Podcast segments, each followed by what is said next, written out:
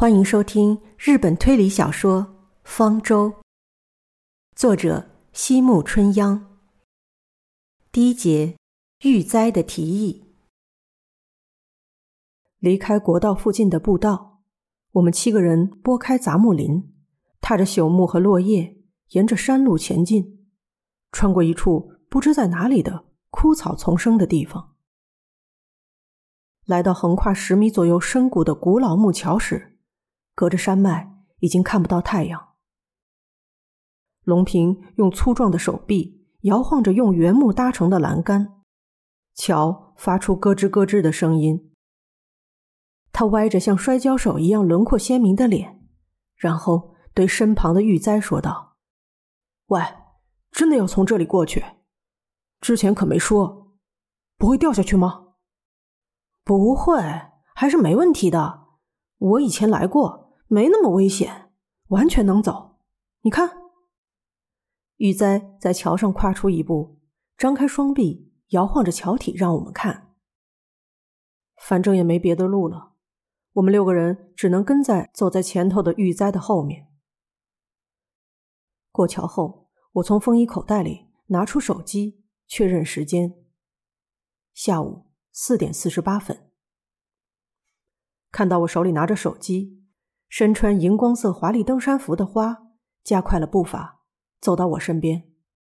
他右手举着自己的手机，问道：“中医啊，有信号吗？”“没有，已经一个小时没有信号了。”“是吗？我也是。说起来，今天是不是回不了别墅了？”无人回答。大家都知道这是不可能的。过了桥。很快就来到一片被山包围的荒野。一从这里往前走几百步，玉哉就大叫起来：“到了，到了，看到了，看到了，只差一点，很快就到。”玉哉的声音中有种解脱的感觉，但是还没有看到像是建筑物入口的地方。那是今天上午的事。大家在湖边划船游完之后。玉哉提出了这样的想法：从这里走过去，有个很有趣的地方，大家想去看看吗？在深山里有一座非常大的地下建筑，虽然以前好像被用来做危险的事情，但大概现在已经没人知道了吧？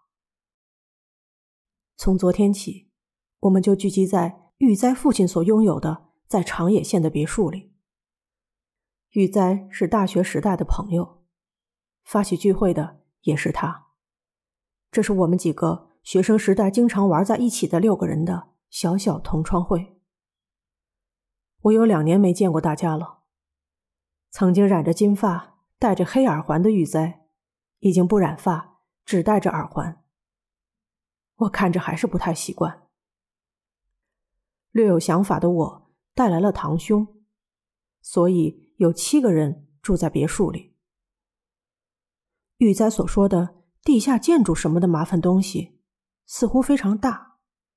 究竟是谁为了什么将其建在深山里的呢？令人难以置信的是，据玉哉说，大约半年前他去那里看过，大家都被吊起了兴趣，表示如果不太远，可以去看看。但是现在和玉哉说的不同，不管怎么走。也没有到达地下建筑。玉哉一边说着“轻松走个二三十分钟好像也不错”的话，一边始终不安的盯着手机的地图。地下建筑当然不在地图上。玉哉说他以前探访的时候把地点记录在地图 App 上，但那个地点似乎和实际位置有很大的偏差。迷路之后。终于找到地点时，天也快黑了。我说：“玉哉，你想在那个地下建筑过夜？啊，现在已经没时间回去了。可以吗？你不是说是相当危险的地方吗？不，我是说以前可能被用于做危险的事，因为是以前的事啊。现在稍微用一下，问题不大吧？因为不可能有人。”这就像巡游废墟一样，龙平和玉哉把我们置于身后十米左右，继续前进。来这里之前也一直是这样的情景。龙平以像是代表大家的口吻，向充当导游的玉哉不停的抱怨。看到龙平的样子，走在右边的麻衣对我露出了像是为难，又或者像是说情的微笑。薄暮中，在他苍白的脸颊上，长睫毛下的眼睛反而格外显眼。虽然我想回话，但一想到肯定会被龙平听到，就作罢了。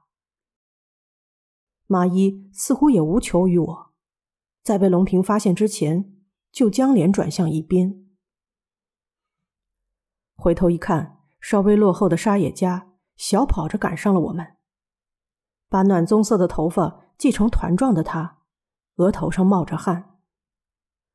沙野家说出了他似乎一直在意的事情：那个在地下建筑、厕所什么的怎么样？要枕着背包躺在地板睡觉吗？大家这样子也没问题吗？雨在没有说过这种类似旅馆指南的话，因为并不是为了住宿才到这里。走在前面一步的我的堂兄祥太郎对沙野家说道：“最好不要抱太大希望，恐怕那建筑有各种问题，但总比露宿野外强吧。如果在地下，应该也不会太冷。”是吗？确实是呢。晚上会非常冷呢。沙野家礼貌的向祥太郎表示同意。大学时代的朋友和堂兄虽然昨天才第一次见面，但祥太郎和大家相处的比我想象中的好。祥太郎五年前从姨妈那里继承了相当一笔遗产，从那之后就没有固定工作。他一边去旅行。一边埋头研究地质学，漫无目的的过着日子。原以为他是打算吃光遗产来悠闲度日，但却好像并非如此。